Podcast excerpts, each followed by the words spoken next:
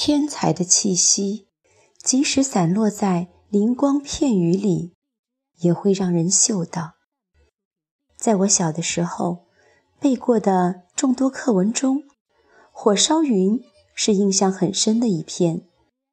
我现在还记得，课文里的火烧云在天上变换出各种缤纷的颜色，一会儿红彤彤的，一会儿金灿灿的，甚至把老爷爷的胡子和篮里的小猪都染成了金色。记忆中的童年天空。总是被这样瑰丽的火烧云染红，好像天边都着火了。学了那篇课文的傍晚，我急急忙忙地跑到猪圈边去看。嘿，我家的两头小白猪果然变成小金猪了。可奇怪的是，长大之后，我再也没有见过那样绚烂的霞光了。很多年以后。我才知道那篇课文的作者叫萧红，那时还没读过他的书，只是猜想他小时候一定又孤单又敏感吧，因为孤单才会长时间的去看天上的云，因为敏感才会记得那么清楚，而能够喜欢他的人，多半也有这样一段孤单。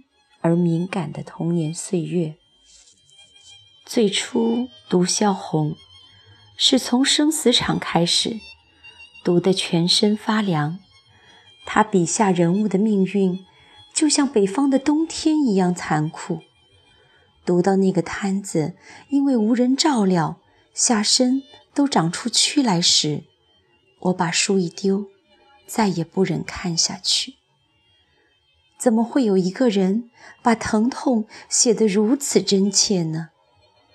当时的我，对这种扑面而来的疼痛避之不及，所以在相当长的一段时间内，我对萧红的作品敬而远之。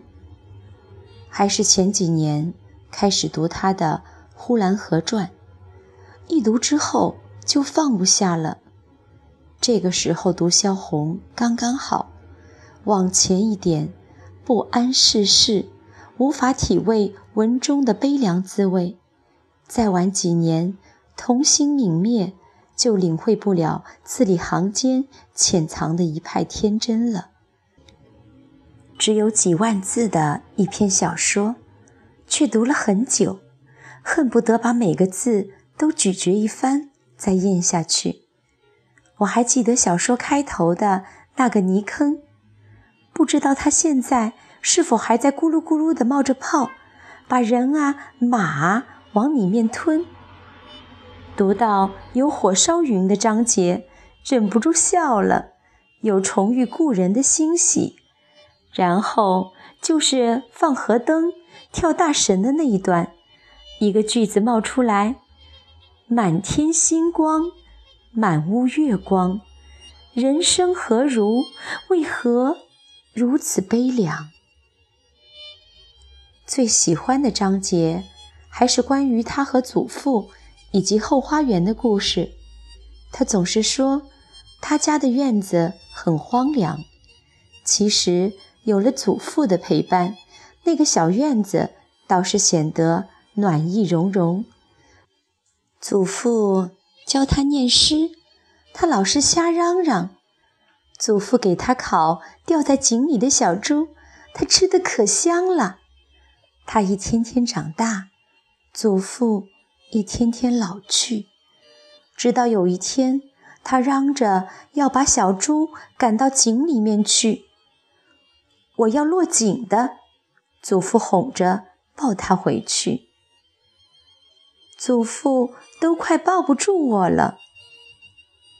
简简单单的几个字，我居然看得落下泪来。满纸都是萧索，满篇俱是悲凉。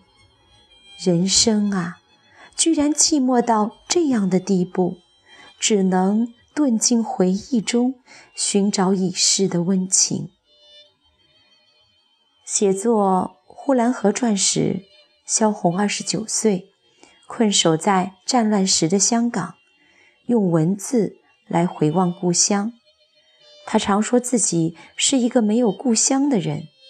其实，一个人只有离开故乡时，故乡才会在记忆中突现出来。呼兰河那个小城，是他最初想逃离的地方，最终却成了他反复回望的地方。全书像极了一个老人的回忆录，仿佛人到暮年，透过漫长的岁月回望童年时光。所以，《呼兰河传》有一种奇怪的基调，世故杂糅着天真。凄凉交织着欢乐，童心来赴梦中身，说的就是这种感觉吧。完成作品两年后，因为庸医误诊，他在香港含恨去世。死前他已经不能说话，仅在纸上留下了最后的遗言。我将于蓝天碧水永处，留得那半部红楼给别人写了，半生竟遭白眼冷遇，身先死，不甘，不甘啊！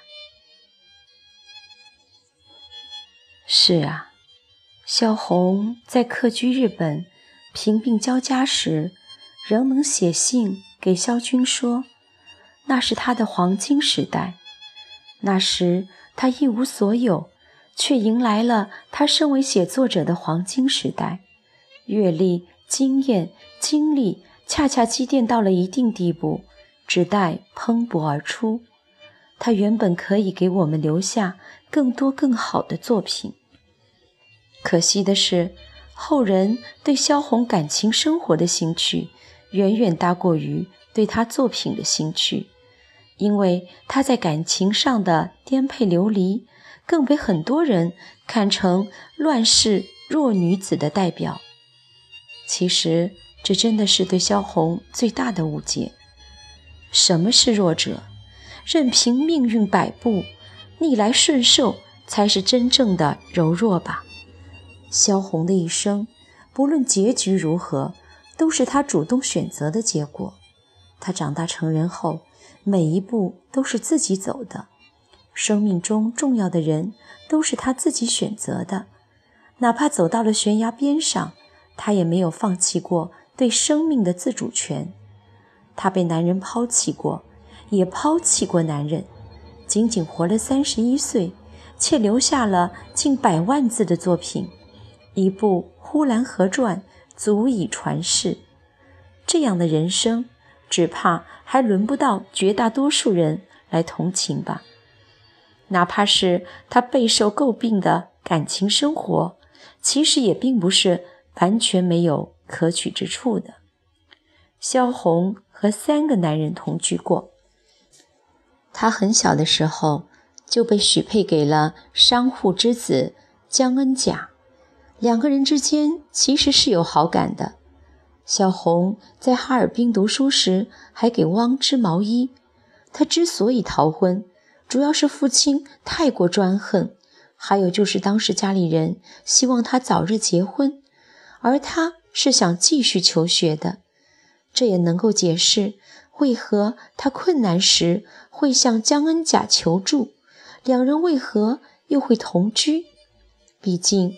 前面有感情基础在，两人在东来顺旅馆住了很久，弹尽粮绝，江恩甲回家求助，丢下了身怀六甲的萧红，从此杳无音讯。不管江恩甲是出于什么原因做出这样的事，的确怎么谴责也不过分。但从这段经历可以看出，萧红在感情上是个主动的人。她并不是不能接受江恩甲，而是不能接受父亲强加于人的态度。这从他和萧军的交往中也能够看出来。坊间有一句话流传甚广：“说萧红每次都是大着肚子被男人抛弃了。事实上，纯属以讹传讹。第一次她是被抛弃了，没错。第二次是他选择离开了萧军，萧军才是被抛弃的那个。萧红困在东来顺旅馆时，写信向萧军所在的报馆求助。萧军去看他，留下了一些钱和书。两个人之间的交集原本就仅此而已。就在萧军要告别的时候，萧红站起来对他说：“能不能留下来谈谈？”这一谈，萧军为他的谈吐和才华所惊。从此演绎出了二萧的传奇。在和萧军的感情中，从开始到结束，萧红看似被动的那个人，其实主动权一直握在他的手里。后来的故事大家都很熟悉，萧军和萧红相处常有摩擦。萧军可能很有男性魅力，时不时闹些绯闻。有次外遇的对象，甚至是他们共同的朋友。此外呢，他个性粗暴，甚至会出手打萧红。为了缓解矛盾，萧红在鲁迅的劝说下，一度曾东渡日本，就是为了有个冷静期。回来后矛盾加剧，萧红痛定思痛，决定与萧军分手。萧军原本还以为他只是和往常一样闹闹，没做太多的挽留，因为这个时候他已经怀了他的孩子。可没想到的是，萧萧红居然挺着肚子嫁给了端木蕻良，二萧的缘分至此而尽。要说萧红生命中，最爱的男人肯定是萧军，他那么爱他，却能够在认识到他并不适合时咬牙抽身而退，这样的行为能够称为不智吗？